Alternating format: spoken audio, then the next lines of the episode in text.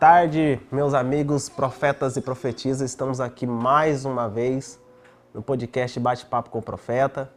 E hoje, um convidado mais que especial, meu amigo Alifer, Bispo Alifer Silva, nos deu a honra de ter a sua presença hoje aqui no nosso podcast.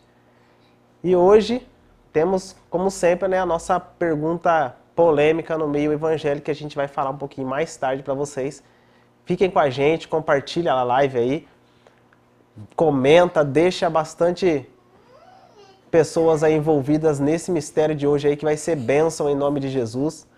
Eu quero pedir para vocês compartilhar, curte lá a nossa página, curte a página da TV Caipira que você vai ficando por dentro aí do que vai acontecer hoje aqui. Como de costume, né, a gente tem já o nosso primeiro quadro, que é o quadro Conte um pouco da história, né? Conte um pouco da sua história. E hoje o Bispo Alifer vai estar falando um pouco da sua história, como começou o ministério, como que começou é a sua caminhada aí no nosso mundo cristão, que ele nasceu uma nova, fez uma nova criatura na vida dele em nome de Jesus. A paz do Senhor Jesus, todo o povo de Deus, todo o povo que nos assiste, aqui é o, o nosso irmão em Cristo, Bispo Alifer Lima, e eu quero agradecer a Deus pela oportunidade inédita que foi é, nos dada. Eu quero magnificar os céus por estar aqui junto com meu amigo é, é, Roger, um grande homem de Deus. Eu tenho certeza que esse projeto aqui nasceu do coração de Deus. Vamos lá. Respondendo à pergunta de onde comecei o meu ministério. É, nascido e criado né, no berço evangélico é, pelos meus pais, é, fui ensinado os preceitos da Bíblia Sagrada e desde pequeno eu tinha já um- um- uma marca, porque todo aquele que é nascido de Deus, todo aquele que tem uma promessa, todo aquele que tem um dom profético, todo aquele que tem um chamado de Deus, ele já nasce com a marca da promessa. É, eu comecei desde pequeno, com dois anos de idade, Deus me fez uma promessa, queria me levar aos quatro cantos da terra, e que eu iria pregar para muitas pessoas que seriam curado, transformado, renovado e salvo pelo poder da palavra de Deus. Eu me lembro quando eu era pequeno, com dois anos de idade, eu num culto, num evento de uma igreja, uma, uma das igrejas mais conhecidas né, é, do meio cristão, é uma igreja muito raiz, é, a igreja Deus e Amor, né? E, e- e eu lembro que nesse evento eu cantava com meu irmão, eu nunca mais esqueço do hino que é Ergue Agora a Cabeça. A gente sempre cantava junto esse hino e, e Deus bradava de uma forma especial. E nesse evento, nesse culto, o pastor veio de fora, lá de São Paulo, e de lá ele profetizava na minha vida que ainda pequeno, ainda novo, Deus iria me usar poderosamente e pela graça do poder de Deus, Deus me deu a honra, Deus me deu a graça, confiou em mim um ministério profético, um ministério muito abençoado, a qual hoje eu posso dizer que Deus ele me elevou, que muitas coisas ainda virão, mas é, essa história que Deus escreveu para minha vida, eu sou grato a Deus. E quando Deus me escolheu ainda pequeno, Deus falava que ainda novo Deus ia me fazer um pastor de ovelhas, uma pessoa que ia ajudar muitas pessoas, muitas famílias. E com oito anos de idade eu comecei a pregar, comecei a desenvolver meu ministério, comecei é, é, em, várias, em vários lugares, em várias igrejas pregando. E o dom foi crescendo, e, e essa, e essa, essa história foi crescendo, né? Porque nunca é fácil, o começo nunca vai ser fácil. E Deus foi soprando. E no começo me lembro, é importante ressaltar isso, que no começo até pessoas da minha família diziam que era é, é, fogo de palha, que não ia dar certo, que né, a- até a desenvoltura da oratória a gente não tinha direito. E Deus foi aperfeiçoando isso, porque ninguém nasce sabendo. É, ninguém nasce sabendo, ninguém nasce é, é, é, é com dom, ninguém nasce, como eu posso dizer, o, o super-homem. Todas as pessoas que hoje é um grande, uma grande mulher de Deus, começou do zero, começou do nada. E do nada Deus faz tudo. Eu lembro que Deus ele preparou muitas oportunidades de estar junto com grandes homens de Deus, inclusive muitos homens é, conhecidos, pessoas que Deus me, me disse que apresentaria no decorrer da minha caminhada, no decorrer da minha história. Deus disse que me levaria a grandes altares, a presença de grandes homens de Deus. E hoje eu vejo isso de perto, eu vejo, eu vejo Deus com a mão dele estendida, porque a promessa de Isaías 59 é essa, né? A mão do Senhor não está encolhida para que não possa salvar. E eu lembro que eu fui, fui crescendo, fui crescendo, passei muita prova, muita luta, porque a maior luta de um homem de Deus, de um pastor, de, de uma pessoa que está na linha de frente de uma batalha no reino espiritual, é a renúncia. Renunciar o eu, renunciar a carne, renunciar as vontades, porque no livro de Gálatas 2:20 diz que eu já não vivo mais eu, mas Cristo vive em mim, ou seja, eu já não faço mais o que eu quero, eu já não vou mais aonde eu quero. Então o Senhor está dizendo que o Senhor vive uma vida é, é, media, é, mediata, uma vida circular, uma vida de barreiras. Não, eu sou livre porque Deus me deu livre-arbítrio, mas é, é, toda vez que eu saio, toda vez que eu vou em algum lugar, toda vez que eu saio para ministrar uma palavra, toda vez que eu saio para uma visita, Deus fala no meu coração, é eu que estou te enviando. É por isso que ele diz, o profeta diz, eu já não vivo mais eu, mas quem vive em mim é o próprio Cristo. Ou seja, eu já, minhas vontades eu neguei, as minhas renúncias, eu estou renunciando todo dia. Então, para a gente chegar num lugar elevado, você vai ter que renunciar. Sempre isso vai acontecer na vida de um pastor, de um missionário, de uma missionária, de um pregador, de um homem de Deus. Você pode ver que os príncipes dos profetas, os pastores, aqueles que hoje são renomados pela mídia, eles renunciaram bastante, perderam muito. E as marcas da caminhada é que nos faz crescer. Eu falo para você porque hoje eu posso dizer isso, que as marcas que não me destruíram, não me fizeram cair, não me mataram, me deixou mais forte, me elevou. E hoje eu estou de pé para a glória de Deus. Hoje eu com 22 anos de idade tenho minha família, tenho minha esposa, a pastora Gabriela Lima, tenho também meus filhos, né? Meus filhos, na verdade, tenho um filho de 7 anos, Lucas Gabriel, e tenho também é, o Miguel Henrique, que tem 3 anos de idade, eu, minha herança Deus me deu. Eu louvo a Deus por ser também reconhecido pela minha família, minha família hoje me tem como profeta de Deus, sabe que é, é, apesar das lutas, das percas, das provas, eu nunca deixei de adorar a Deus.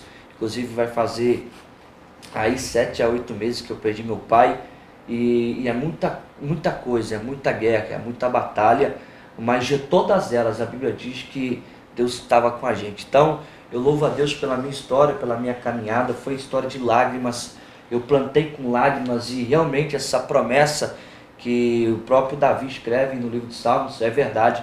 Aqueles que plantam com lágrimas, aqueles que semeiam com lágrimas, colherá, colherá com alegria. E foi isso que eu vivi, é o que eu vivo na verdade. Todas as vezes que eu choro, eu sempre falo para minha esposa: hoje está ruim, mas amanhã vai estar tá bom. Hoje a porta fechou, amanhã a porta irá abrir. Porque viver com Deus é ver uma história de surpresa, viver algo sobrenatural. Infelizmente, não é para qualquer pessoa. E viver sobrenatural de Deus é viver renúncias, é chorar hoje e quando o dia amanhecer receber uma resposta de algo muito grande que chegou para a nossa vida. Então eu louvo a Deus pela minha história. É, tem muita coisa aqui, é, a gente conta meio por cima que a história é muito longa, mas tem muita coisa que Deus ele preparou no decorrer da caminhada, o dom profético, é, é como Deus soprou, e eu tenho certeza que que essa, essa minha história hoje é uma expectativa. Hoje eu passo nas igrejas, hoje, hoje eu passo em muitas cidades no Brasil. Muitas pessoas perguntam como é que aconteceu isso. Tudo tem um processo, tudo tem um processo. Ninguém começou do alto e é do nada por tudo que Deus faz. Pode perceber que Jesus, ele, ele, ele quando nasceu, nem ele foi aceito dentro da sua própria pátria e quando ele foi crescendo, foi desenvolvendo o próprio ministério dele na terra e até ele né, ser crucificado, enfim. É, mas o ministério de Jesus foi marcado e o nosso ministério, se Jesus foi, foi sofreu, se Jesus padeceu, se Jesus na terra viveu tentações, a gente também vai viver com certeza, mas de fato, aquele que está em Cristo é uma nova criatura, aquele que está na presença de Deus tem muita coisa para contar. E hoje eu posso dizer com toda afirmação, eu estou vivendo é, a melhor fase da minha vida, do meu ministério, do meu chamado. Eu estou vivendo a melhor fase é, é, é, é da minha caminhada com Deus, por onde eu tenho passado, tenho vivido milagres, restaurações, cura, libertação e muito mais importante, a salvação de almas. E eu tenho certeza que através da minha vida, é, é, pessoas têm sido alcançadas, através da minha vida, pessoas têm sido é, transformadas, pessoas têm, até entra na, na, nas nossas redes sociais dizendo que é, é, foi uma história muito bonita, uma história, tem pessoas que conhecem minha vida desde quando eu era criança e falam só do que Deus fez, o que Deus, né, o que Deus ele, ele, ele pode fazer. Então, a história é, é, é, é da gente é muito complexa porque o ministério cristão, o ministério profético é algo extraordinário, é algo doloroso, mas tudo vale a pena porque eu tenho certeza que todas as pessoas que hoje são grandes, um dia já foi pequeno e teve uma, né, teve uma, uma pessoa que ele se espelhou, e eu não digo que eu sou um espelho, mas muitas pessoas se inspiram e dizem, olha, eu, quando eu prego eu lembro do Senhor, quando Deus me dá algo eu lembro do Senhor, muitas pessoas se identificam com a unção espiritual e a unção profética na nossa vida, e é isso, Deus tem feito coisas grandes, eu sempre louvo a Deus por aquilo que Ele tem preparado, por portas que Deus tem abrido, e tudo que Ele tem proporcionado para mim e para minha família. Benção. É, eu tenho uma pergunta aqui. Como que é, né, você, é, hoje bispo, como que é ser um pastor é, hoje numa, na, na, sua idade? Porque uh, antigamente era difícil ter pastores hoje com a sua idade, hoje já é algo que já não é mais sobrenatural, né? Hoje é uma coisa normal. E como que você viu isso? Como que é uma responsabilidade tão grande assim de, de ser um pastor e, e, levar ovelhas e conduzir ovelhas assim? Com certeza nada fácil, porque, é, é, como eu posso dizer, para muitas pessoas hoje, principalmente os antigos, não desfazendo jamais longe de mim isso, mas pessoas antigas, aqueles, aquelas pessoas que estão mais 30 ou 40, 50 anos na presença de Deus, isso é inédito, é um caso inédito. Só que a Bíblia disse que nos últimos tempos ele derramaria o seu espírito sobre todas as carnes e Deus não escolhe pessoas, não escolhe idade, não escolhe gênero, Deus não escolhe é, é, é, cor, Deus não escolhe tamanho, até porque Davi derrubou gigante, sendo um, um dos homens mais pequenos daquela época. Então eu tenho certeza que é, é, é, é Deus quem, quem, quem nos escolheu, não, é uma, não é uma tarefa fácil.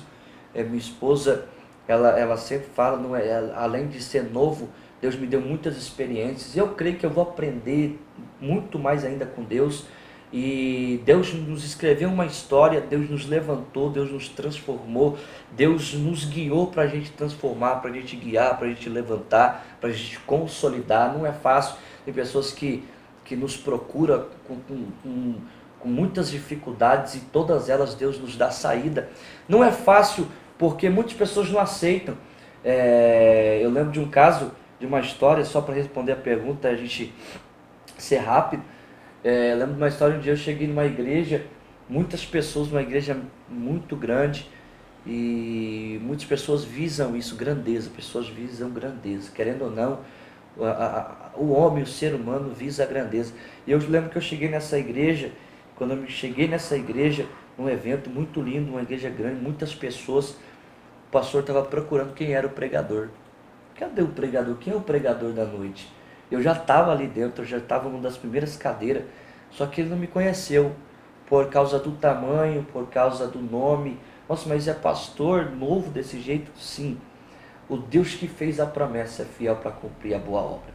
Claro, não é uma tarefa fácil, sempre vai ser difícil, mas de fato Deus nos confiou isso e Deus nunca vai confiar um cargo, um Deus nunca vai confiar algo em alguém que ele sabe que não vai conseguir, que não vai alcançar. Deus confiou em muitos profetas que todo mundo não acreditou e sempre Deus vai agir na contramão do homem.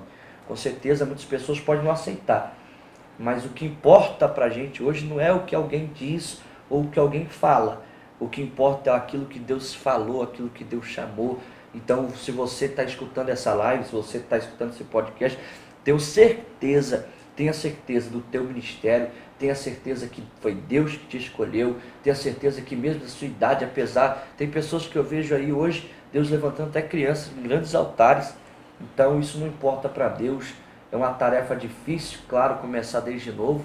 E eu posso dizer com toda clareza, com toda certeza, a, afirmar que mesmo novo eu tenho história para contar, eu tenho uma bagagem, eu tenho, eu tenho muita coisa para liberar, porque Deus me ensinou no decorrer da caminhada. Maravilha. É assim como eu, né, que eu tenho, a, a nossa inspiração é Cristo, com certeza. Mas Deus deixou homens usados aqui na Terra e a gente às vezes segue como exemplo. Quem que é a pessoa hoje que você fala, cara, esse, eu me espelho nessa pessoa?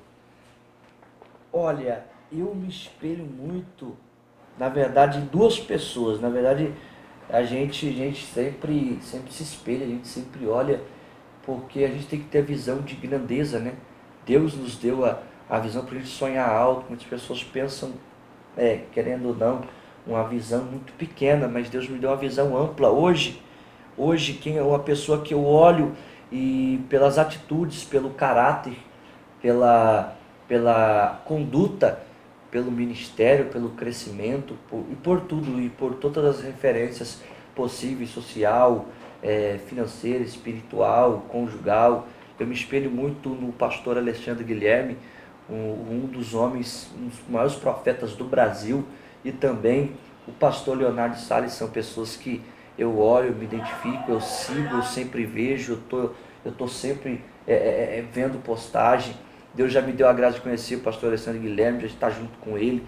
Apesar, além disso, foi um dos homens que liberou o dom profético espiritual da revelação sobre minha vida. Mas eu ainda creio em conhecer o pastor Leonardo Salles, sei que é, para muitos ele é uma referência, para muitos ele é um grande homem de Deus, um espelho. Eu me espelho, eu tenho certeza que a gente vai chegar lá, a gente vai chegar no nosso foco. E eu tenho certeza que, não só para mim, mas para muitas pessoas, eles são grande referência para o Brasil, para o mundo. Em nome de Jesus. Maravilha, é legal. Legal a gente, a gente ter pessoas que Deus deixou aqui na Terra, usados por Deus. Com certeza, até porque, Roger, a Bíblia, a Bíblia sempre nos deu de referências. Pode ver que Arão andava com Moisés. O texto diz que, que Eliseu ele gostava de ver o crescimento de Elias. Até quando Elias ele foi levado aos céus, transladado na carruagem de fogo, o próprio Eliseu ficou contente, porque a capa ficou com ele. Então, quando a gente se identifica, quando você respeita a unção de alguém, você atrai essa unção. Porque quando Deus leva, quando Deus sobe alguém de nível, aquele nível que ficou para trás, Deus te coloca nele, você vai subindo de degrau em degrau, é, dia após dia, e Deus vai honrando poderosamente. Eu falo para você porque é muito poderoso é a gente se identificar. Então a Bíblia nos dá respaldo para se identificar, para crescer, Muitas pessoas se identificaram com Davi na Bíblia, com grandes profetas, e por aí vai. Maravilha. É, daqui, a, daqui a pouco a gente vamos para o quadro Pergunte para ele. Então você que tem alguma pergunta aí no Facebook, no YouTube, no Instagram, no WhatsApp, é, o WhatsApp nosso aí tá, tá bombando aqui. Se você tiver uma pergunta, deixa aí no próximo bloco, ele vai estar tá respondendo. Vamos agora para o nosso intervalo e já já que a gente está de volta com o Bispo Alifer aqui. Amém?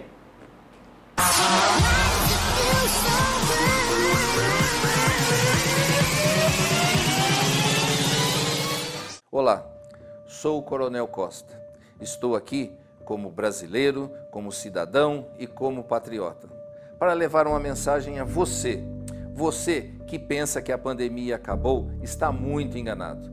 Depois das ondas que vieram, essa tem sido muito pior. Não quero gerar pânico de forma alguma, muito pelo contrário. Apenas para alertar sobre os cuidados, já que tem muitas coisas acontecendo ao mesmo tempo como o H3N2, a variante Omicron, a Covid já conhecida e a gripe pela mudança do clima. Esse H3N2 é o vírus influenza, um novo vírus que tem como sintomas febre alta nos primeiros dias acima de 38 graus, dor de garganta, tosse, dor de cabeça, dor no corpo, principalmente nas articulações, espirros, coriza, nariz entupido em alguns casos, calafrios, perda de apetite, náuseas e vômitos, um mal-estar geral, irritação nos olhos, diarreia, principalmente nas crianças. Pessoas que apresentarem esses sintomas deverão procurar atendimento médico, porém somente se necessário. Fique muito atento aos sintomas. É exatamente isso que é decisivo para um diagnóstico precoce. Os cuidados de sempre a gente já conhece. A higiene, a máscara, evitar aglomerações são alguns dos principais jeitos de nos defendermos. Sou um defensor da vida e dos empregos, da economia e do trabalho. Tudo precisa estar muito alinhado. É por isso que todos nós precisamos nos cuidar. Lembre, Brasil, eu acredito.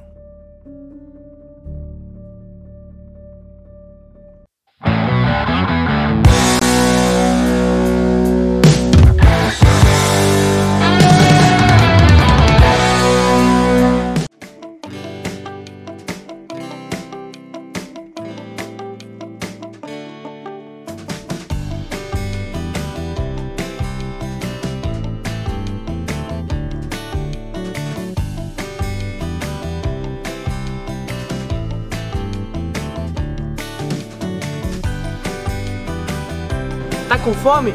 Cola aqui no Garute, o melhor lanche da cidade.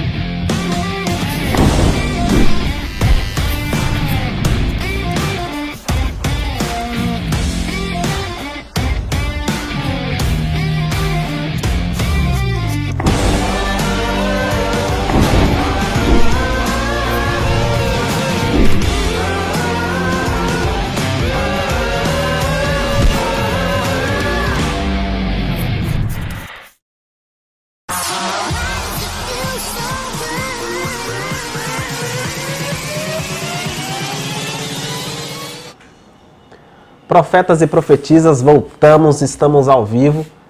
E começa agora o quadro, né? Pergunte para ele. E já temos uma pergunta aqui. O povo não para de mandar perguntas aqui para você hoje, bispo. Glória a Deus. E temos uma pergunta aqui hoje do evangelista Igor Melo, grande amigo meu, grande amigo do apóstolo, do bispo. E estamos aqui com saudades de você, viu, Igor? A pergunta é o seguinte: Qual foi a sua maior motivação para você seguir a vida com Cristo? Essa aí foi a pergunta do Igor Melo. A minha maior motivação, respondendo a pergunta do meu amigo, um forte abraço, evangelista Igor Melo. A minha maior motivação é viver o sobrenatural de Deus. Por quê? Porque Paulo escreveu nas cartas na igreja de Coríntios que Paulo certa vez chega na igreja e ele diz assim: Eu não cheguei até a vós com eloquência ou com palavras bonitas ou com grande oratória, não cheguei até vós mostrando que eu posso, pelo contrário, eu cheguei com temor e tremor. E ele diz: Eu cheguei até vós para demonstrar para vocês o evangelho de Cristo na terra com demonstração do poder de Deus. Então, o que eu tenho vivido, principalmente porque eu tenho vivido um chamado profético, tenho caminhado com muitos e muitos homens de Deus, e o que me motiva é viver sobrenatural. Bispo, me dá um exemplo. Vamos lá. Viver sobrenatural de Deus não é como alguém que é natural. Natural é você comer cinco pão e dois peixes. Sobrenatural é você alimentar cinco mil pessoas com cinco pão e dois peixes.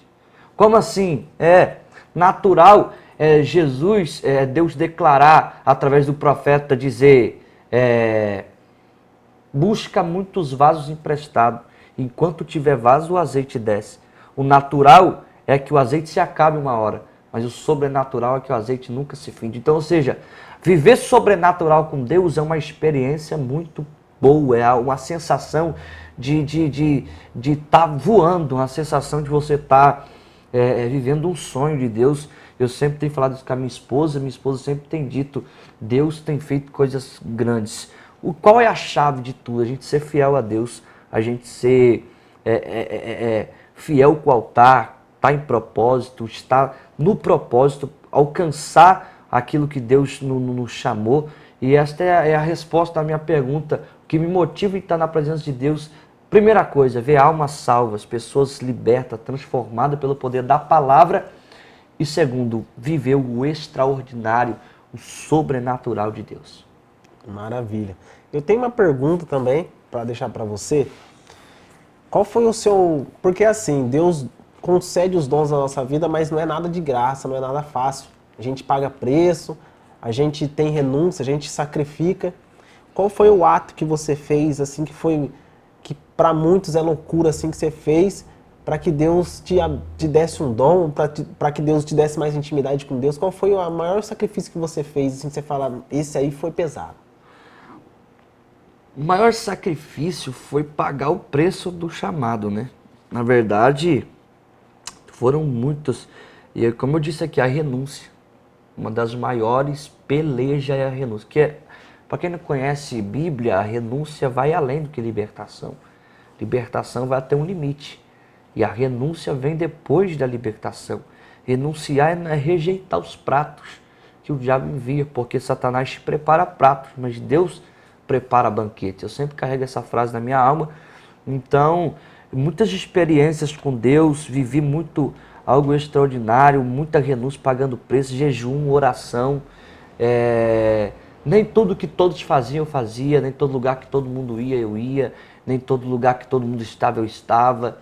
Porque enquanto muitas pessoas estavam, estavam é, é, é se, se, fazendo proveito ou tirando seu lazer, eu estava ali, joelho, pagando preço.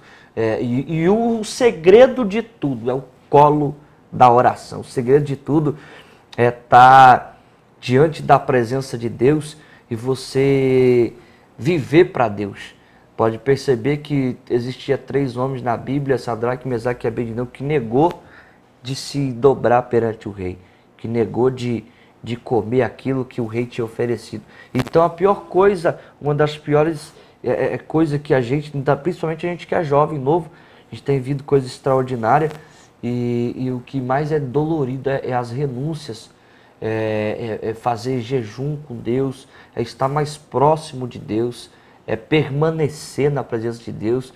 Então, é, foram, foram várias experiências de dormir dentro de monte, pessoas dizem, você é louco, tá, larga a mão desse negócio, ficar dormindo dentro de monte, ficar fazendo os propósitos, é, é, é, vários e vários tipos de propósito com Deus a gente viveu.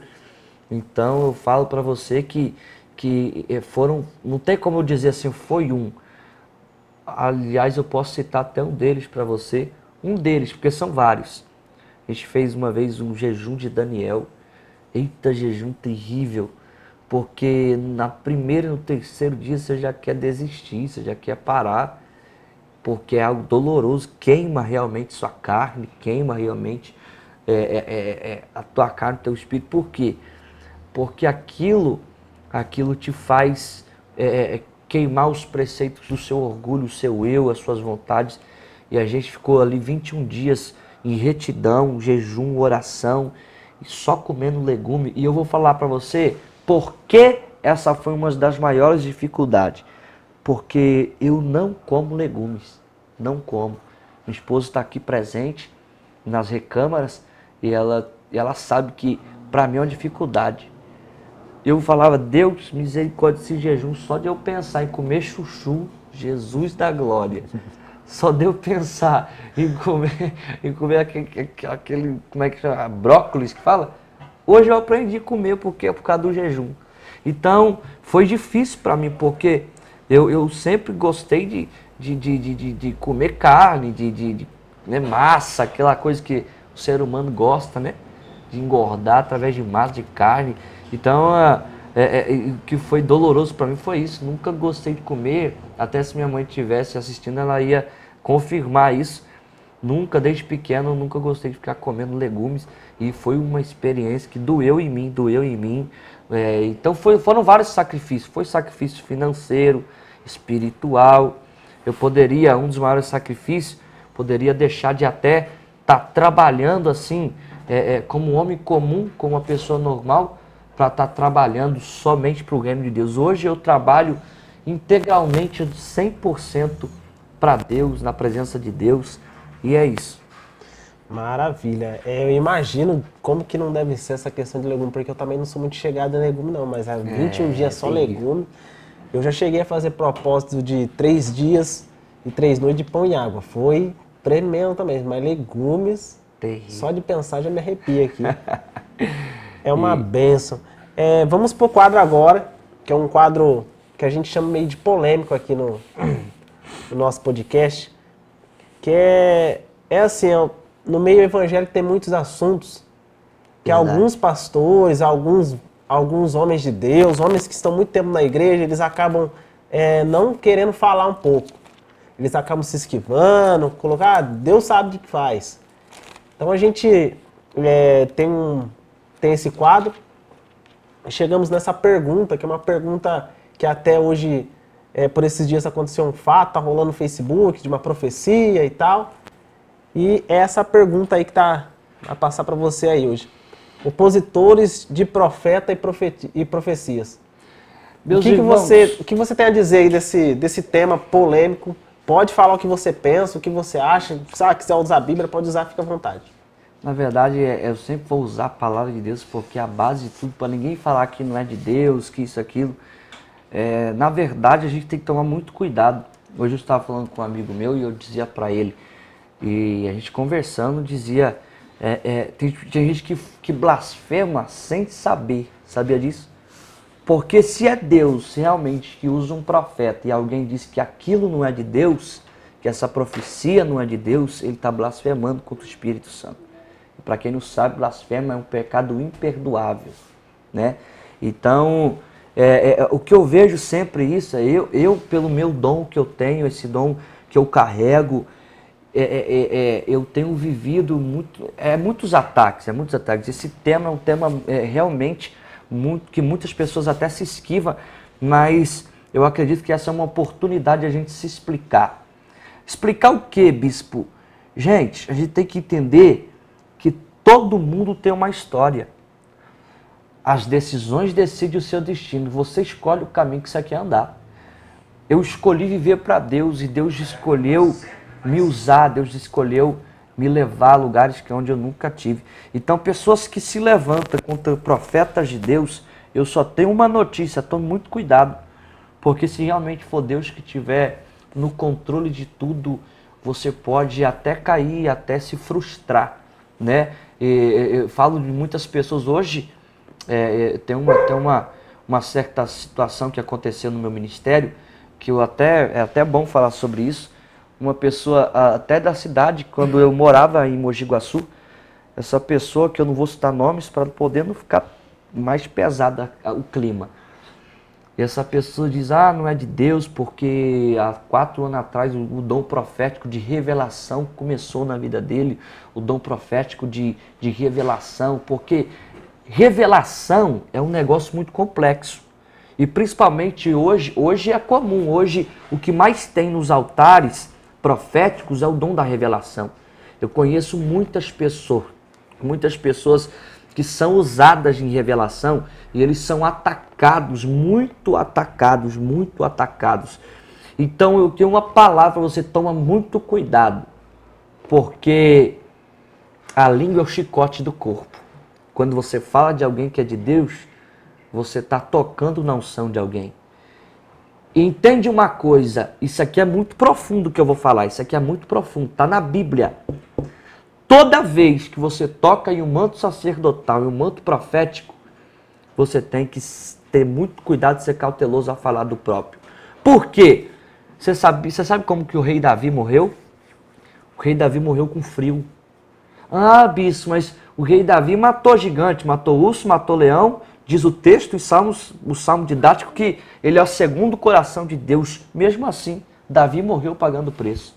Por quê? Porque tocou aonde não era para tocar. Mexeu aonde não era para mexer. Como assim? Preste atenção que eu vou falar, você nunca ouviu isso aqui. Preste atenção. É muito complexo. quando você toca no manto sacerdotal, você nunca mais consegue se aquecer. A Bíblia diz que Saul tentava matar Davi. E toda vez que Saul tentava matar Davi, Mical corria na frente. Mical dizia: "Corre, porque meu pai está chegando e ele quer te matar". E a Bíblia diz que todas as vezes que ele armava contra Davi, ele não conseguia. Por quê? Era Deus que estava guiando Davi. Então esses ataques que vêm sobre a nossa vida, o ministério profético, nunca vai fluir, nunca vai ter crescimento, nunca vai evoluir. Por quê? Quem nos chamou foi Deus. Quem me escolheu foi Deus. Então, preste atenção nisso. Davi, quando ele tem a oportunidade de matar Saul, ele não mata. Porque Saul diz longe, Davi diz longe de mim tocar no santo homem de Deus. Mas alguém diz, rapaz, mas ele tentou te matar. Saul tentou por várias vezes, foi na sua casa muitas vezes. Saul tentou várias diversas maneiras, com várias ciladas, tentou te destruir.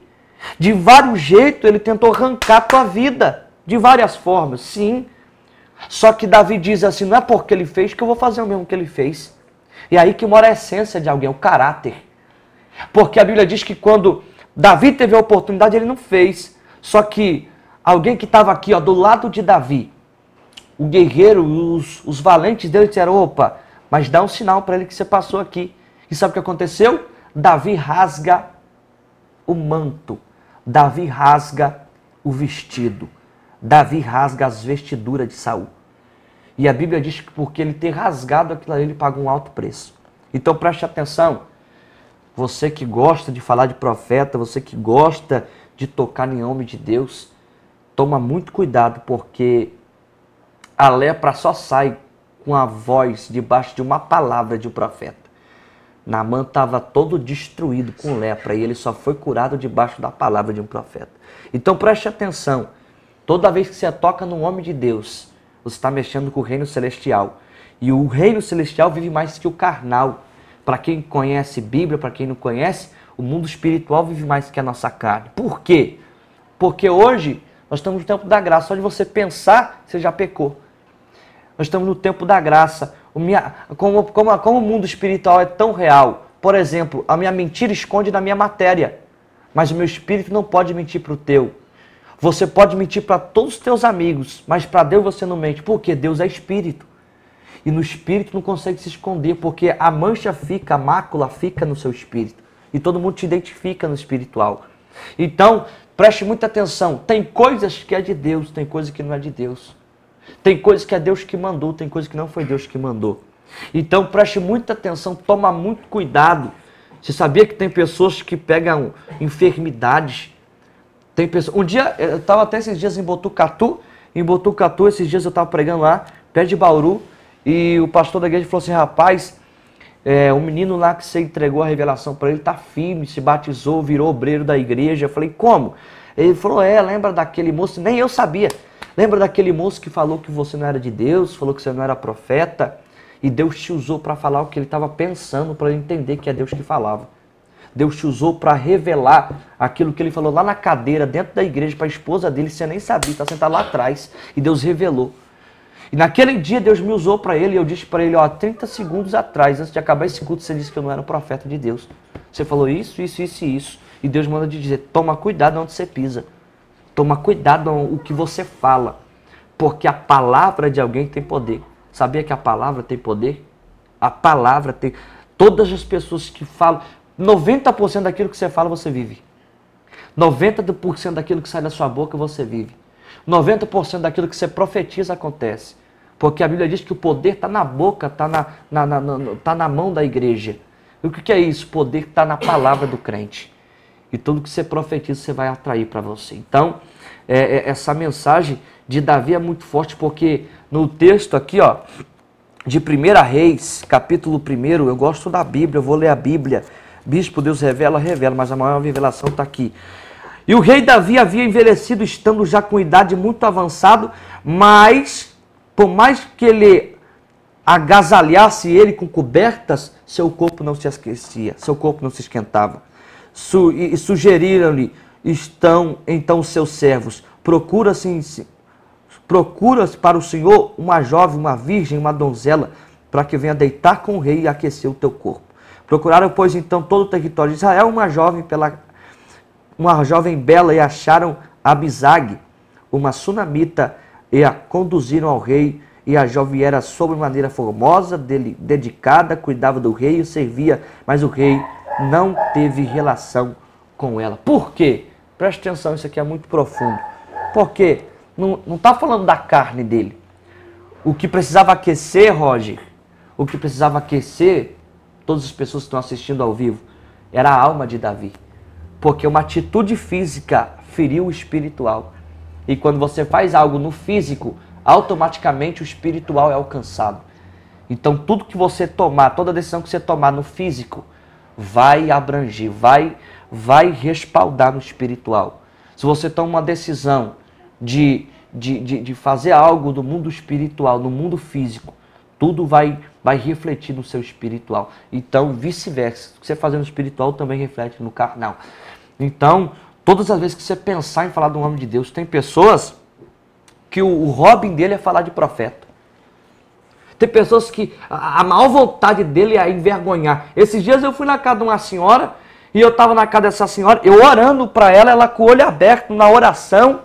E ela diz depois da oração: Se o que você falar para mim não for de Deus, eu vou lhe envergonhar. Eu falei, pois bem, eu vim aqui no nome de Jesus. Davi falou para o gigante: Você vem a mim com espada, com lança, com escudo, mas eu vou a ti em nome do Senhor dos Exércitos. Então presta atenção: quando Deus falar com você no teu profundo, você vai entender. Por que, que Deus está levantando nessa última geração profetas da revelação, profetas que Deus fala no oculto, no profundo, no escondido, profetas que falam o que você faz, o que você deixa de fazer, o que você pensa, o que você sonha, porque Deus precisa quebrar o paradigma. Deus precisa quebrar essa maldição que o povo, o próprio povo evangélico traz na sua mente. Ali não é de Deus, isso aqui não é de Deus, que fulano não é de Deus. Olha para cá, todo mundo tem uma história. Você conhece a história dele? Ah, mas eu sei do que me falaram. Falar não é viver. Eu sei do que eu ouvia falar. Sabe, quando Jó, ele não conhecia Deus de perto, ele sempre falava, ele sempre profetizava algo que não vivia. Mas ele diz assim: ó, Eu te conheci só de ouvir falar, hoje eu conheço o Senhor de perto. Paulo, ou melhor, Saulo, ele perseguia Jesus até não conhecer ele de perto. Porque quando conheceu Jesus de perto, Deus mudou a vida dele de Saulo para Paulo, de perseguidor para servidor, de perseguidor para servo de Deus, de perseguidor para um grande homem de Deus. Então presta atenção: para de ser perseguidor, para de ser fariseu o que, que é fariseu? Fariseu é ser, é ser um pecador igual nós, esconder o pecado e apontar do irmão. O que é ser fariseu? Esconder o pecado debaixo dos panos e achar que Deus não está vendo. Mas a Bíblia diz em Amós 3,7 que Deus ele não faz nada sem revelar os seus profetas. O texto também diz que tudo que está em oculto vai ser revelado. Então toma muito cuidado. Eu falo isso com tremor e temor de Deus, de quem você fala, de que profeta você fala. Ah, mas esse caiu, esse fez isso, esse fez aquilo, independente. A mesma unção de pastor, a unção que há em mim é em você. Se eu tenho uma unção pastoral, se eu tenho uma unção pastoral, a diferença é o caráter. Por exemplo, não é isso que aconteceu, mas é um exemplo. Você foi lá, caiu, fez isso, fez aquilo, fez isso. Eu não, eu estou íntegro na presença de Deus. A mesma unção que há em mim é em você. Como assim? Porque a unção não vem daquilo que você faz, suas atitudes. Unção vem da confiança que Deus te deu. Então preste atenção, a unção, a unção é espiritual, o nome dele é uma coisa, a unção é outra. O nome dele é Roger, a unção dele é pastoral. O nome dele é fulano, mas a unção dele é essa. Então toma muito cuidado, porque talvez o manto que você está tocando, talvez em quem você está tocando, você nunca mais pode se esquentar. Ah, bicho, mas falei, falei, falei mesmo, falei com gosto porque eu vi. Se Deus levantar ele, agora da segunda casa vai ser maior do que a primeira. Você vai ter que engolir as palavras de atravessado, mas vai ter que engolir. Como assim? Porque o que Deus chamou ele para ser, ninguém vai revogar. Não tem homem da terra não tem demônio do inferno que revoga a palavra que sai do trono de Deus. Se Deus falou que você vai ser um grande homem de Deus, não para por causa dos perseguidores. Se Deus falou que você vai ser uma grande mulher de Deus, não para por causa dos seus acusadores. Se eu fosse parar por aquilo que me, me julgam, por aquilo que falam de mim, eu já estava debaixo da terra. Mas eu sei que quem me chamou foi Deus e eu vou continuar. Ah, bispo, mas e aquela história de fulano que foi envergonhado por causa de uma profecia, irmão? Preste atenção disso. Eu não conheço, eu não tenho certeza. O que falaram foi isso, foi isso, foi aquilo. Então presta atenção. O que ele viveu lá, ele viveu lá. Não quer dizer que o que fulano viveu porque fulano foi envergonhado com a revelação no, no, Facebook, no Instagram, porque fulano foi, foi, foi, foi pego numa casa de, de noturna. Ele é ele, cada um vive sua vida. Minha esposa fala uma frase que é verdadeira: erra quem quer, eu não posso errar. Erra quem quer, só que eu não posso errar. E eu preguei essa frase para mim, eu estou vivendo essa frase. Erra quem quer, eu não posso errar. Eu não tenho nada contra o profeta, eu não tenho nada contra ninguém. Só que para você ver um algo que é um, isso é um vexame para a obra de Deus. E é por isso que muitas pessoas não vêm para o altar de Deus. Porque tem os seus contras e os seus prós. Tem pessoas que realmente são de Deus, só que tem pessoas que estão fazendo peso no altar de Deus. Tem pessoas que são igual filho de Ofini e Finéias, filho de Eli, Ofini e Finéias. A Bíblia diz que Eli colocou os teus filhos no altar e Ofini e Finéias, os dois filhos de Eli, estavam prostituindo o altar de Deus. Só que, Davi, só que Samuel dormia no cantinho do, do altar. Samuel, foi, do, quando Ana entregou Samuel no altar, ele dormia na beira do altar. Só que quando Deus levantou Samuel, ele começou a dizer assim: ó, aqui não vai parar a mentira, aqui não vai ficar a destruição, ninguém aqui vai envergonhar o nome de Deus. Então preste atenção, eu até vou ler um texto aqui, porque eu gosto é da Bíblia. Ó, 1 Coríntios 3, 14. Como é que eu sei que alguém é de Deus? Como é que eu sei que alguém é profeta?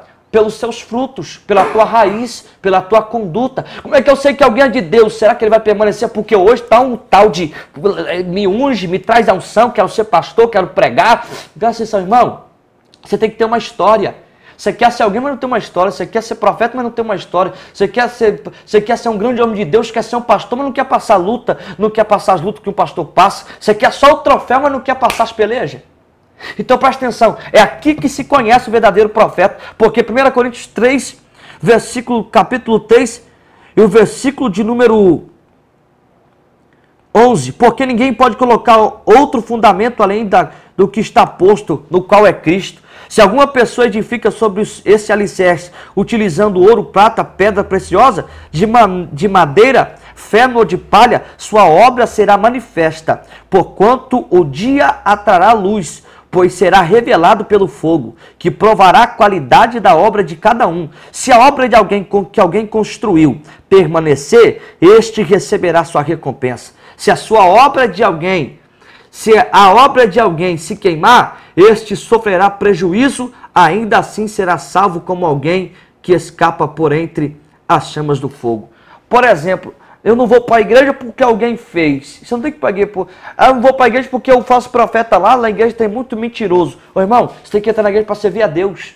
Você tem, que pra, você tem que servir a Jesus porque você tem que seguir a palavra, a Bíblia, você tem que seguir os preceitos, os princípios. Você tem que ir atrás de Jesus, não atrás do homem. O problema de muitas pessoas que se frustram é que ele não está atrás de Deus, ele não está atrás da presença, ele não está atrás. Ah, mas eu estou na igreja faz 40 anos. 40 anos ele vai na igreja e sai do mesmo jeito. Os 40 anos, os 30 anos dele, ele vai e sai da mesma forma. Por quê? Qual é o motivo? O motivo é simples. Ele não está ali por causa de Jesus, ele está por causa do homem. Porque, por exemplo, me dá uma identidade. Ah, eu estou saindo da igreja porque o homem deu oportunidade, porque o pastor não me viu. Porque quem tem que te ver é Jesus. Quem sai da igreja por causa do homem nunca entrou por causa de Jesus. Jesus não está nem querendo saber. Ah, mas fulano falou de mim. E daí? Até Jesus falaram dele. Jesus foi criticado dentro da tua própria pátria, dentro da tua própria casa. Falaram que ele não era filho de Deus. Falaram que mandaram crucificar Jesus. Ô irmão, para ser profeta dói, irmão. Passar o que alguém. Ah, eu quero viver o que o profeta vive. É só você viver o que ele vive. Quer ver o que ninguém nunca viveu? Faz o que ninguém nunca fez. Quer ser o que ninguém, que ninguém nunca foi? Seja o que ninguém nunca. Então faça o que ninguém nunca fez. Como assim? É. Porque falar é fácil, difícil é viver a palavra. Pregar é fácil, só montar um sermão, fazer curso de oratório, homilético, hermenêutico, isso aí é uma mão com açúcar. Vai lá, lê um texto, você prega, faz todo mundo pular. O problema é depois que sai da igreja para fora. O problema é depois que você sai dali para fora, porque tem muita gente que critica o profeta, mas não faz 1% do que o profeta faz. Tem muita gente que fala de homem de Deus, não faz um, vive 1%, porque eu garanto que se você vivesse na pele de um pastor, de um profeta, de um homem que paga preço, cinco minutos você ia querer dizer assim, sai, eu quero largar, eu estou indo embora porque eu não aguento mais. Porque é árduo, é árduo. Me, me prova que é árduo, irmão. Estevão foi apedrejado. Tem profeta na Bíblia que foi encerrado no meio. Tem profeta na Bíblia que foi decapitado.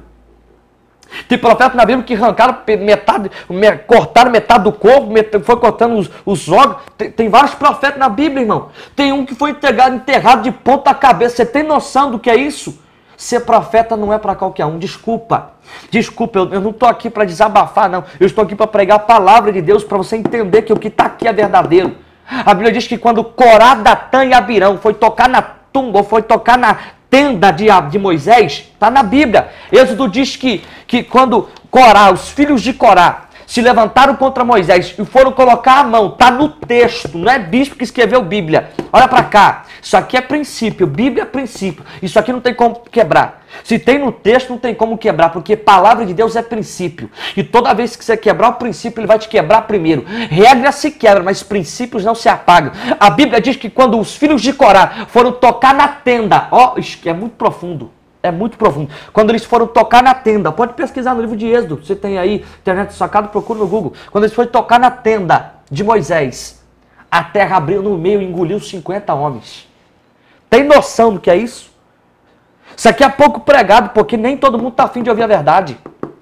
Ah, dói, dói ouvir a verdade, dói mesmo, porque é uma palavra de Deus, ela é cirúrgica, ela te cata por dentro. E toda vez que a palavra vai de encontro e confronta você, ela não bate na sua cara, não arranca teus dentes, não deixa sua cara roxa. A palavra te pega por dentro, ela te rasga no meio. Isso aqui é muito forte. Porque tem muitas pessoas que se levantam, mas não conhecem a história, se levanta, mas quando você dorme, você cochila, o profeta está de joelho. Eu estou numa campanha sete dias de três da manhã. Eu tenho dormido todos os dias às quatro, cinco horas da manhã orando pelo povo. São mais de 200 pessoas no WhatsApp, Instagram, Facebook que têm nos acompanhado. E é uma vida de renúncia, uma vida de, de é doloroso. Você tem que dormir tarde e acordar cedo. É uma coisa terrível. Viver vida de profeta. Quando você decidir falar mal de alguém, fala, Deus, eu quero ver o que ele vive. Quando você, quando você pensar em falar mal de um homem de Deus, de acusar alguém que você nem conhece de verdade, você nem sabe se é verídico, primeiro procura dizer, Deus, deixa eu viver um dia do que um profeta vive. Me dá só um dia de peso da glória que tem na vida de um profeta e um dia das provas que ele tem. Que aí você vai entender. Que aí você vai poder falar. Então entende uma coisa. Ah, mas o profeta lá foi envergonhado. Irmão, preste atenção numa coisa. Tudo Deus vai colocar na balança. Vai para a balança de Deus, quem fez e quem não fez. A Bíblia diz no livro de, de, de Malaquias 3, 14, 3, 20, Malaquias 3, 20 diz que naquele dia Deus vai abrir o livro do memorial. Vai estar tá tudo escrito lá. O problema do cristão hoje é que ele se ataca a si próprio. Tem igreja que é vazia porque um ataca o outro. O problema do cristão é que ele quer matar o próprio cristão. E esses dias eu estava sentado com uma apóstola, uma amiga minha, e ela disse assim: Ó, você pode perceber, na macumba, se um pai de santo fala mal do outro, ele vai lá pessoalmente e diz: O que está acontecendo? No te, te, te, desculpa os, os, termos que eu vou usar, no, no, lá no testemunho de Jeová, você vê alguém um falando mal do outro? No mundo, quem já foi do tráfico, quem já teve no mundo de perdição, você já viu um falar mal do outro? Não tem esse negócio, irmão. Só que o que a gente vive dentro da palavra de Deus, o que a gente vive hoje, infelizmente, é ovelha matando ovelha.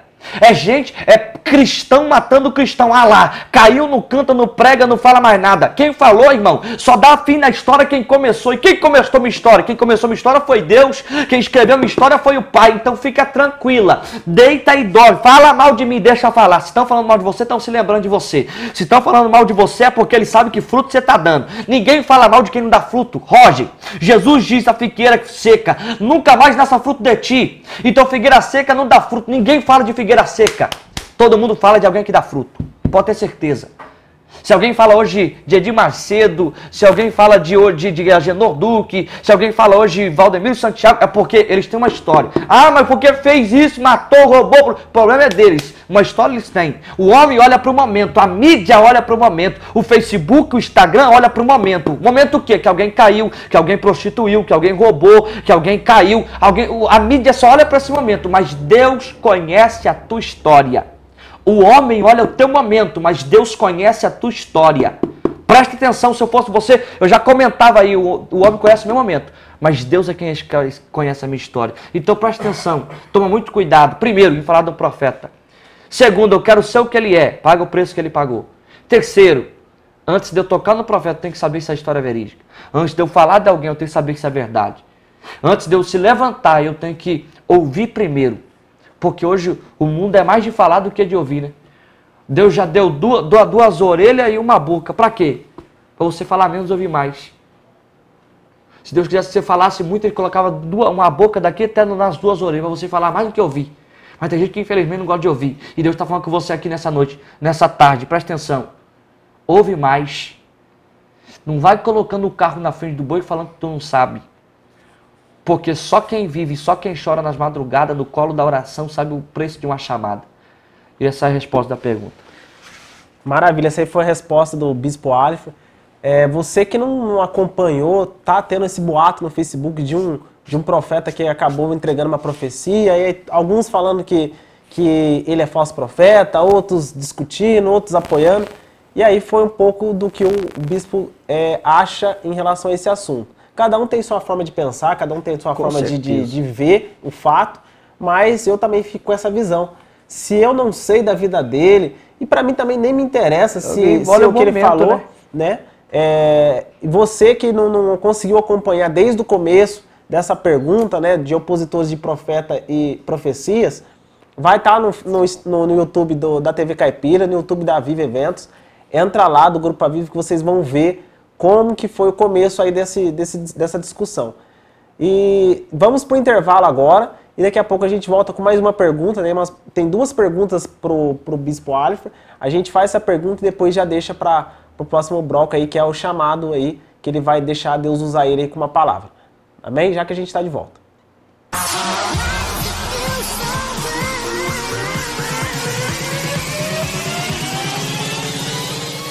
Olá, sou o Coronel Costa.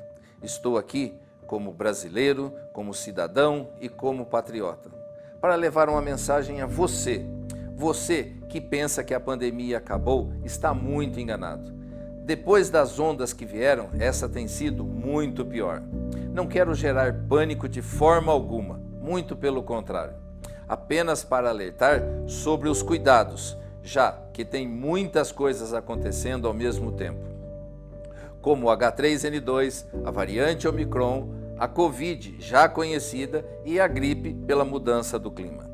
Esse H3N2 é o vírus influenza, um novo vírus que tem como sintomas febre alta nos primeiros dias acima de 38 graus, dor de garganta, tosse, dor de cabeça, dor no corpo, principalmente nas articulações, espirros, coriza, nariz entupido em alguns casos, calafrios, perda de apetite, náuseas e vômitos, um mal-estar geral, irritação nos olhos, diarreia, principalmente nas crianças.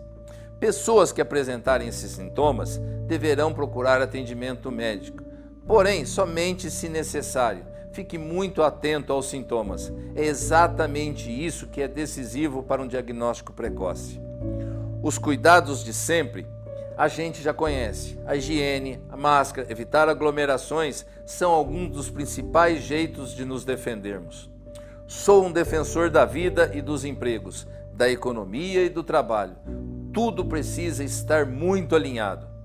É por isso que todos nós precisamos nos cuidar. Lembre, Brasil, eu acredito.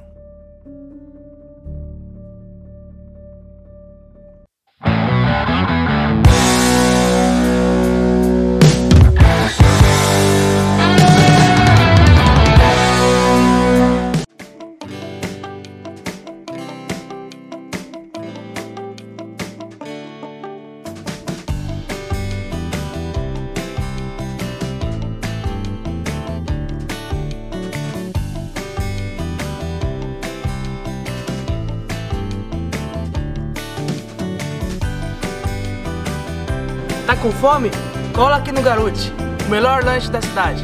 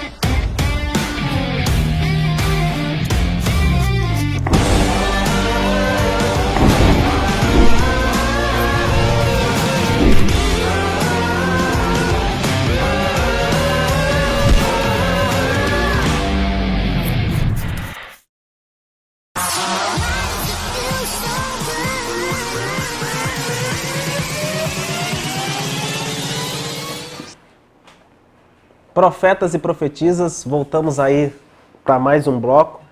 Tem duas perguntas antes da gente passar para o quadro Deixa Deus, Deixa Deus Me Usar. Tem duas perguntas aí. Uma pergunta é do apóstolo Paulo Eduardo. É uma pergunta até meio. Cada um tem sua visão, mas eu vou falar, eu vou fazer essa pergunta. O crente pode fazer sexo oral? O que, que você tem a me Meu dizer? Jesus. Gente, eu acho que isso é, é, é algo opcional, é algo, é algo entre o casal, entre é decisões entre ambos. Paulo escreve que o homem não pode repudiar a tua mulher e a mulher não pode repudiar o, homem. Ninguém pode rejeitar ambos, um não pode rejeitar o outro. Né? Isso na área sexual, falando, é, um não pode rejeitar o outro. Paulo escreveu, até tem o texto aqui. O texto diz que é, o homem não pode rejeitar sua esposa. Vou ler aqui.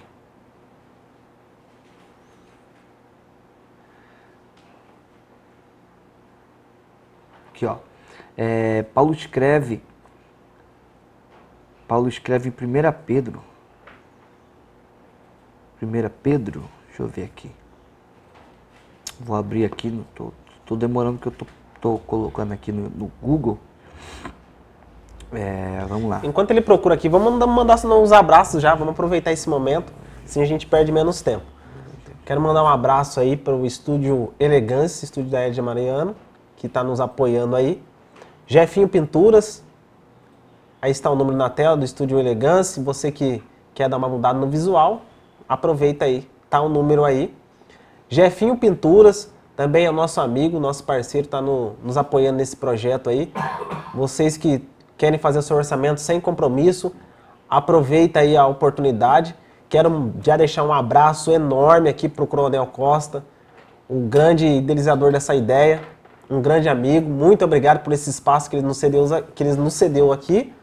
E também ao Grupo Aviva, que está aí, né, as redes sociais. Segue lá, Aviva Eventos, no YouTube, no Facebook, no Instagram. Roger Martins, para quem quiser me mandar uma solicitação lá no Facebook, tem página, tem YouTube, tem Instagram também, pode colocar lá. Alifer Silva, o Bispo Alifer, você que quer aí trazer ele para o teu ministério, é, já já que a gente vai passar o número aí dele na tela, você que quer fazer uma agenda com ele, entra lá com, em contato com a sua assessoria e eles vão estar tá agendando uma data aí para você estar levando ele para o seu ministério. E vamos aí para a pergunta. Vamos lá, ó, o que diz em 1 Coríntios aqui, capítulo 7, versículo 1. Quanto aos, aos assuntos sobre os quais vocês escreveram, é bom que o homem não toque em mulher, isso se ele não for casado. Mas por causa da imoralidade, cada um deve ser, ter sua esposa e cada mulher o seu próprio marido. O marido deve cumprir os deveres conjugais para com a mulher e da mesma forma a mulher para com o seu, o seu marido. A mulher não tem autoridade sobre o, seu próprio corpo, mas sim o marido da mesma forma. O marido não tem autoridade sobre o teu próprio, teu próprio corpo, mas sim a mulher tem a autoridade sobre o corpo dele. Não se recuse um ao outro, exceto por mútuo consentimento e durante certo tempo para se dedicarem à oração, depois unam-se de novo para que Satanás não o tente por não terem domínio próprio. Então vamos lá. Ele diz aqui, ó, é, é, é, a mulher quando ela é casada, o homem quando ele é casado, é, claro, um não pode rejeitar o outro, mas a pergunta aqui é: homem e mulher pode fazer isso? Gente, isso aqui não é nem questão de Bíblia, isso aqui é questão de não, ser, não precisa nem ser inteligente para entender isso aqui. Quero que você comenta muito aí, eu quero que você compartilhe, se você pode, eu quero pe- pedir para você compartilhe, marca aí alguém, se interage, o pessoal do meu Instagram também, siga esta página aqui, TV Caipira, é isso? Isso. TV Caipira também, o Aviva é, é, Eventos. É, o homem, ele tem que consentir com a sua esposa. Ah, é, tem casal que não gosta, tem casal que ah, eu, eu, eu, eu prefiro é, cortar essa situação do sexo oral. Ah, eu gosto de, de, de- de Gente, você, dentro do teu quarto, é um altar. O teu quarto é um altar de Deus. É ali onde você une com a tua esposa, onde você é, é, expõe o teu, teu, teu amor na prática, é onde você. De, de várias formas. Então, ou seja, dentro do teu quarto é você e a tua esposa. Ah, mas porque alguém falou, minha igreja não permite. Meu irmão, não tem na Bíblia. Se tiver texto, me procura e me mostra, porque não- isso não tem na Bíblia. Eu quero ver que é alguém que vai abrir a Bíblia para mim e colocar isso aí. Porque, gente, é algo, é algo terrível. É algo que o homem tem que, que fazer aquilo que sua esposa gosta, a mulher aquilo que seu marido gosta, né? Então eu acho assim, é, ambos os dois têm que fazer aquilo que, que um gosta, que o outro não gosta, para então Deus abençoar. Eu acho que isso é questão de concordância, como sempre a gente conversa eu com a minha esposa. Legal. Vamos para mais uma pergunta feita pelo Coronel. Eu acho que essa pergunta engloba até na questão de, de opositores de, de profeta e profetisa. Eu costumo ver lives, né? Vamos falando aqui, a pergunta do Coronel foi a seguinte: o que a tecnologia ajuda na questão de hoje, de, de uma, até na questão de profecia, na questão de culto, de adoração. É, hoje um- o público evangélico está usando muita tecnologia. Então, eu até, até assim, eu acredito que alguns fazem algumas coisas que acabam queimando outros, né? No meio evangélico tá bem assim. Então eu costumo ver que até questão de live, eu falo assim, que nem João na Ilha de Pátimo teve tanta revelação assim, igual tá tendo na- nas lives hoje em dia. O que, que você tem a dizer em relação a isso? Eu acredito que, que, na minha opinião, é algo bom a tecnologia, mas o que você tem a dizer? Gente, é, respondendo a pergunta, a pergunta do coronel, com certeza. Hoje tem mais profetada do que profetas, né?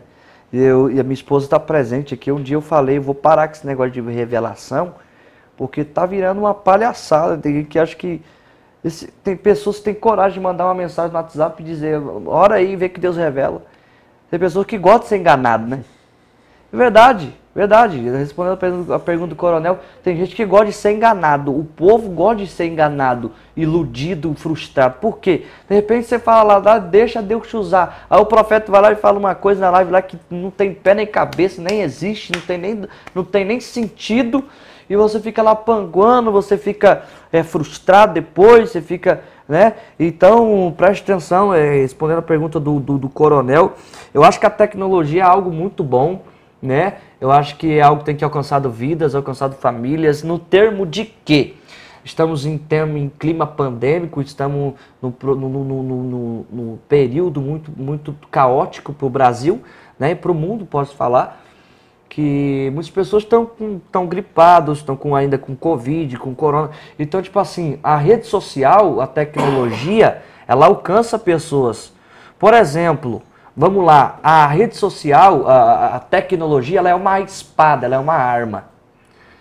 Tanto para o lado bom quanto para o lado ruim. É só você que tem que saber usar. A tecnologia é boa para quê? A tecnologia é boa para você pregar a palavra. E tem pessoas em live minha que Deus que Deus salva através de uma live. Já, já teve quase já teve live minha de quase 50 pessoas aceitar Jesus numa live, numa live. Então Deus tem alcançado pessoas através da tecnologia, entendeu? Então, mas tem pessoas que já usa, usa a tecnologia para coisa ruim. Até para ganhar dinheiro. Por exemplo, para extorquir, para roubar. Pessoas usam a tecnologia para fazer várias outras coisas. Então, é, é, é, é, a tecnologia ela, ela é uma, ela é uma arma. Eu falo que ela é uma arma. Para mim, hoje, a tecnologia, a rede social, ela tem sido uma arma para Deus fazer coisas extraordinárias. Né? A arma tem sido coisas. A tecnologia tem sido uma coisa muito boa na minha vida. Né? Na minha, e outra, hoje você, não é nem questão de, de luxo. Você precisa de, de, de ligar para alguém, é tecnologia, o que? O celular. Você precisa fazer algo assim, é sempre você vai usar a tecnologia hoje. Precisa fazer uma gravação, tem que ter todos os aparelhos tecnológicos. Então, ou seja, eu acho, eu, eu, no meu ponto de vista, na minha linha de raciocínio, respondendo, eu acho que a tecnologia é uma arma muito forte para alcançar muitas vidas, para Deus salvar, para Deus fazer muitas coisas ah, e por aí vai, através da tecnologia e em nome de Jesus. Legal, foi, foi a, a, a questão da tecnologia, até aqui na questão do podcast, está explodindo aqui. É muita pergunta e a gente não vai conseguir responder todas. Eu quero mandar um abraço aqui para as pessoas que estão assistindo a gente, compartilhando, né? Amanda Silva, Tia Fabi Truff, não sei se eu disse certo, mas é isso aí. Thiago Truff. Thiago Truff, isso, muito obrigado. Abraço aí pelo, pela grande honra de nos assistir. É, o Paulo Eduardo, né, o apóstolo, Edna Mariano. Quero agradecer a todos que estão assistindo a gente nessa live. É, vão estar lá disponível no podcast, lá no Spotify. Você que, que quiser, entra lá no perfil do, do Bispo, a gente vai estar mandando o link lá. Vai estar mandando o link no YouTube. É muita pergunta que a gente não vai conseguir responder agora, porque o tempo voa e a gente nem vê. A gente vai entrar agora aqui no quadro é, Deixa Deus Te Usar. É um quadro onde que a gente é, aproveita esse, esses minutos que faltam para o profeta, o profetiza, o pregador, o cantor deixar aí a sua mensagem, deixar aquela, aquilo que Deus deixou no teu coração no dia de hoje. Sim, vou deixar aqui uma, uma palavra de Deus. É, você que tem Bíblia aí, João capítulo de número 11, é, parágrafo de número 10. O evangelista João, quando eu pregava aqui, Deus falava para mim algo muito forte sobre isso eu preciso liberar. Eu prometo que eu, dentro de alguns minutos eu já termino para não ser enfadonho, né? Até por causa do horário.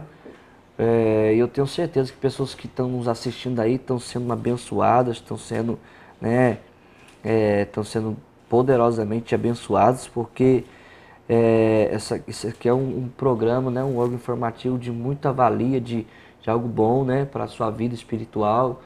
Então eu tenho certeza que, que aqui eu quero deixar aqui essa mensagem para você entender talvez aquilo que você, você que não se achou no teu ministério, você que até hoje você rodou, rodou e você não sabe porquê de muita coisa. E talvez esse seja o segredo de Deus para a tua vida. João capítulo de número 11, versículo de número 10 diz, mas se caminha, é, versículo 9. Jesus diz, não, não são 12 horas do dia. Se alguém caminhar de dia, não tropeça, porque vê a luz desse mundo. Mas se caminhar da noite, tropeça, porque no mundo não há luz. Tendo dito essas palavras, prosseguiram explicando-lhe nosso amigo Lázaro dorme. Jesus falando. Jesus está falando de forma natural, para quem não entende Bíblia, Jesus está falando de forma literária, forma natural. A Bíblia diz: tendo isso, Jesus explicou: Nosso amigo Lázaro dorme, mas eu vou até ele para despertar do sono. Então seus discípulos disseram: Senhor, mas se ele está dormindo, ele está salvo, ficará melhor.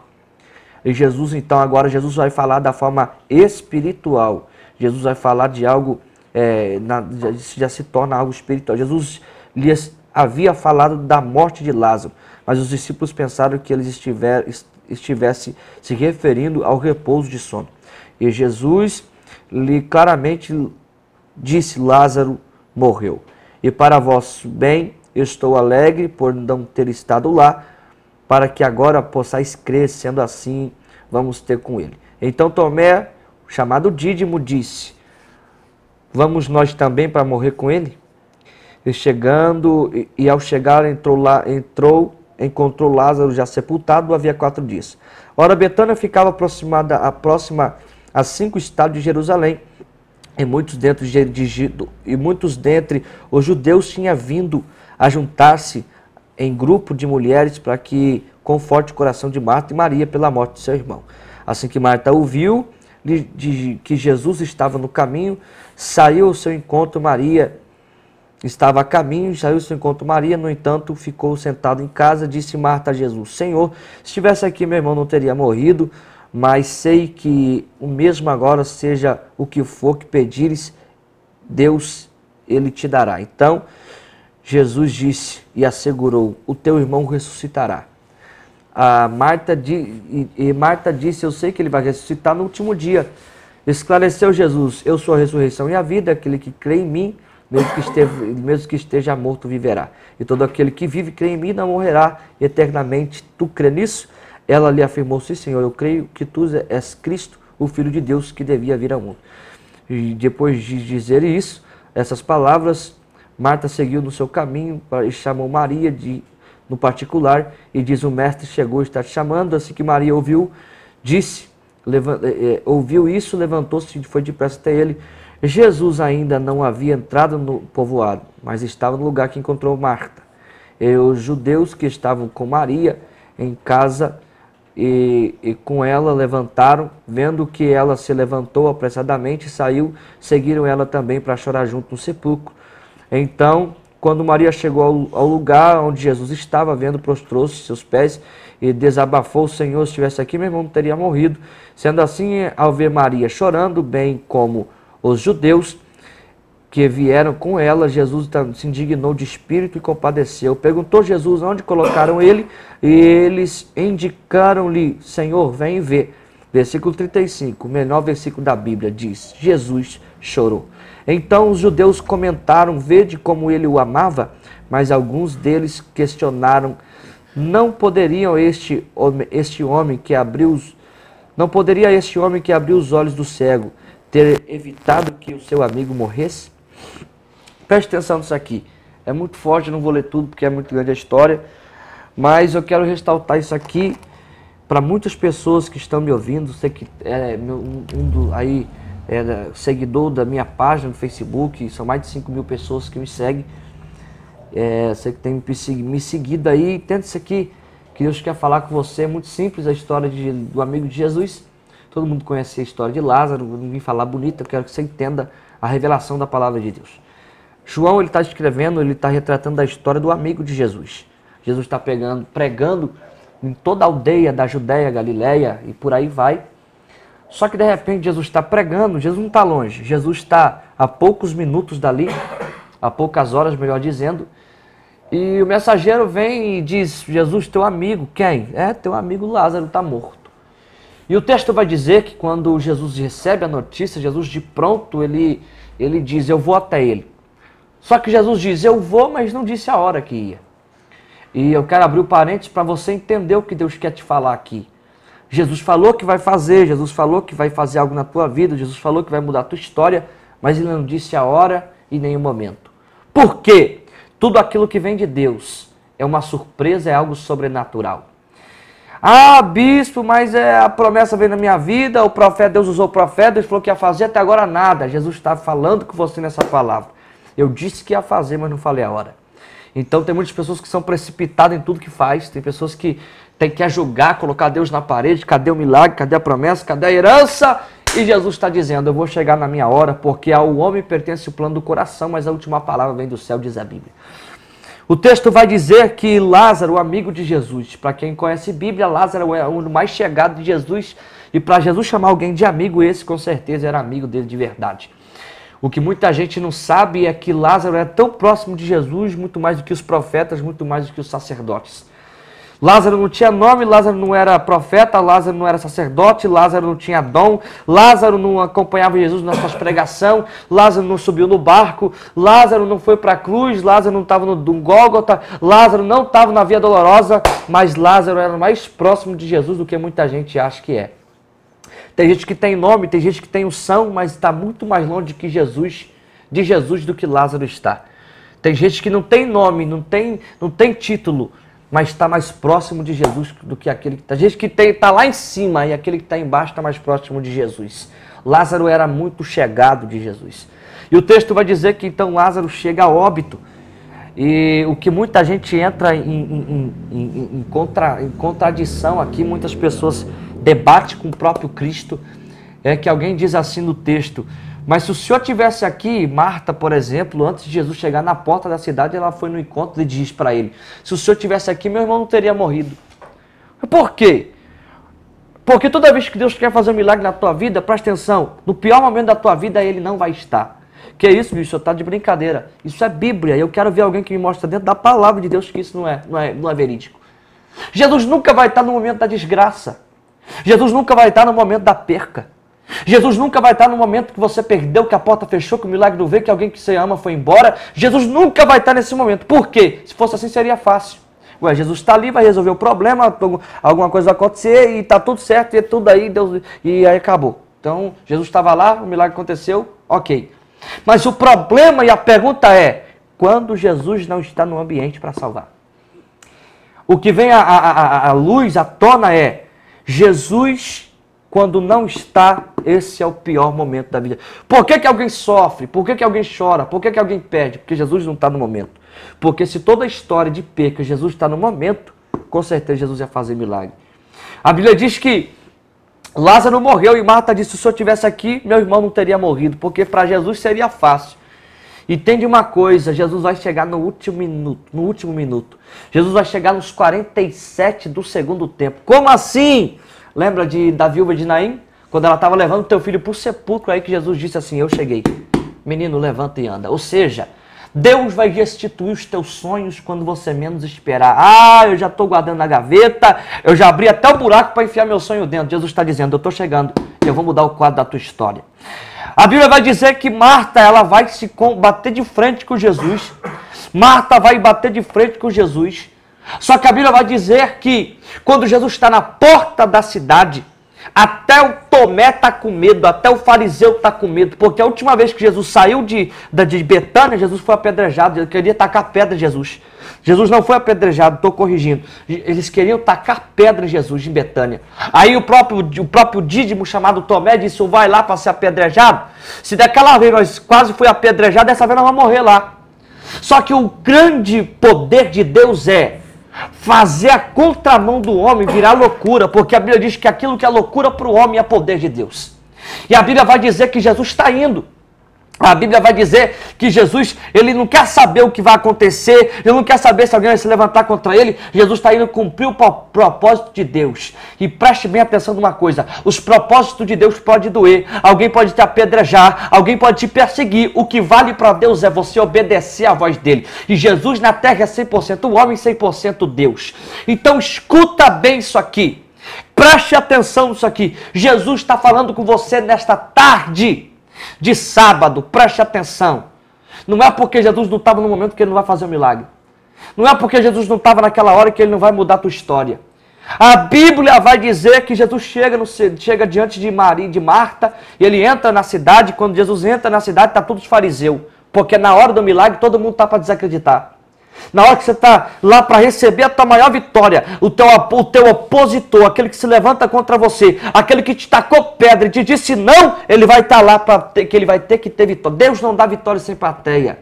Ele vai ter que estar tá lá para ver Deus te honrar. Deus não dá vitória sem plateia. Toda vez na Bíblia que Deus foi honrar alguém, ele fez a promessa no oculto, mas constituiu ela e materializou ela no público. Deus, quando honrou Salomão, honrou no meio do público. Deus, quando honrou Davi, honrou no público. Deus, quando honrou Jesus, honrou no público. Deus, quando honra os profetas maiores da Bíblia, ele honrou no público. Então preste atenção. A promessa que ele fez para ti, aleluia, talvez foi no oculto, onde ninguém viu, mas mas a palavra profética para a tua vida é: eu vou te honrar no público. A Bíblia diz que todos os opositores estão lá. Agora eu quero ver o milagre. Agora eu quero ver se ele é filho de Deus. Pois bem, vão ver porque ele é filho de Deus. E a Bíblia vai dizer, sabe o quê? Que agora Jesus ele chega. Ele diz assim: Ô oh, oh, Maria, tá tudo bem? E Maria disse: se o senhor tivesse aqui, o meu irmão também não teria morrido. E tá todo mundo lá querendo ver o milagre, porque o negócio que os dias de hoje tá assim. Tá todo mundo pagando para ver se Deus vai te honrar. Tá todo mundo pagando para ver se esse Deus vai ser na tua vida. Mas eu vou te falar de atravessado aqui. Tem gente que vai ter que te engolir querendo ou não, porque quem fez a promessa é fiel para cumprir. O problema aqui é que a palavra que vem do céu é maior e toda, toda palavra que vem do céu é combatida pelo homem. O homem não acredita, mas Deus acredita. O homem fala que não, Deus fala que sim. O homem fala que não pode, Deus fala que pode. Deus está dizendo: se preocupe com aquilo que eu falei, porque vale muito mais com aquilo que o homem falou. Alguém está dizendo ele não vai conseguir, não vai prosperar, não vai conquistar. Jesus está dizendo vai prosperar, vai conquistar, vai conseguir, porque foi eu que falei que ia acontecer. Porque tudo aquilo que está em cima é mais importante que aquilo aquilo que está embaixo. Então preste atenção nessa palavra. Diz a Bíblia que quando Jesus chega na frente do sepulcro, Jesus diz: Tirai a pedra. E aqui eu termino e encerro a minha participação. Tem muitas vezes na nossa, na nossa vida, Roger todos aqueles que estão aqui no estúdio, que a gente que vira pedra.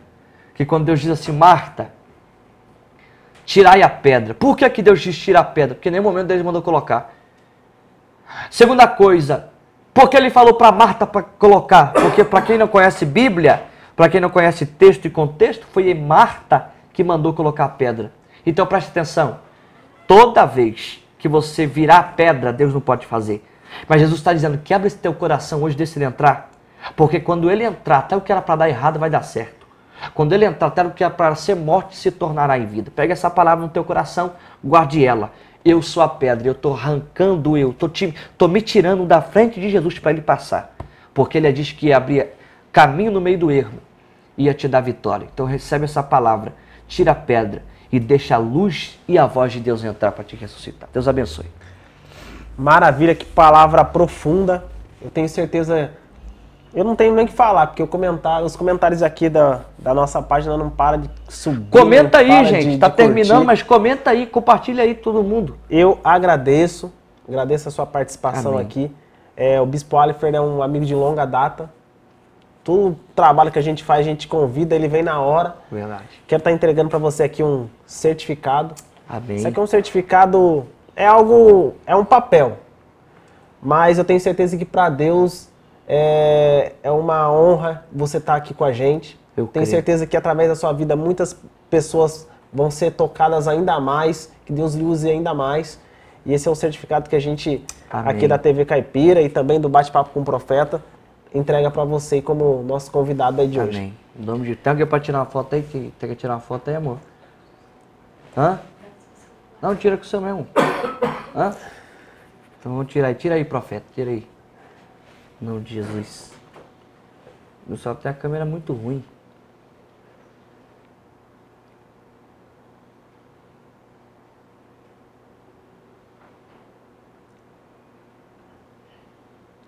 Nesse.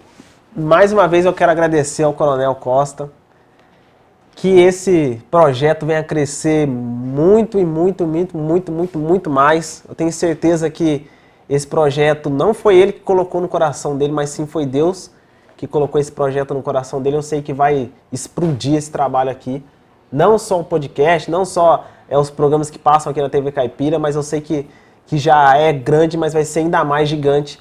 E eu tenho certeza que Deus vai abençoar a vida dele cada vez mais. Quero agradecer a todos aqueles que estão assistindo, compartilhando, estão comentando e interagindo nesse programa de podcast. Assim que a gente terminar, vamos estar disponibilizando ele no YouTube é, do Grupo Aviva, vai estar no podcast lá no, no Spotify.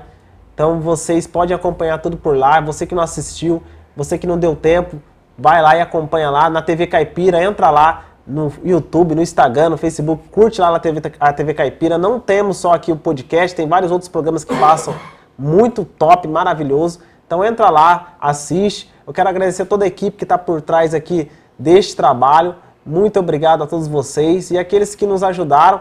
É, continue nos ajudando cada vez mais, continue interagindo para que venha crescer e tocar em mais vidas.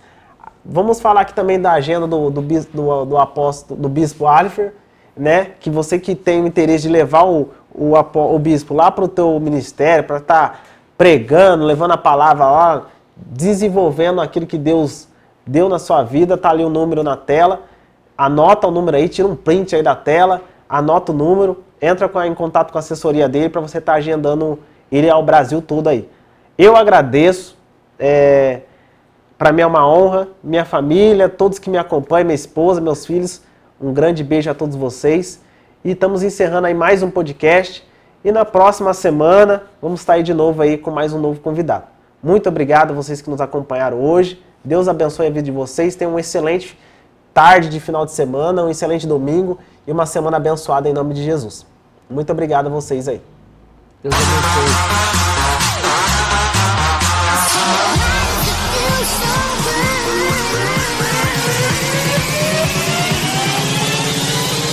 Sai da frente, Satanás!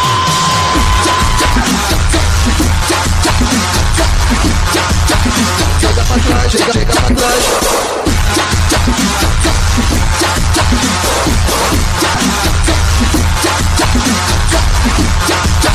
Chega pra trás, chega, chega pra trás.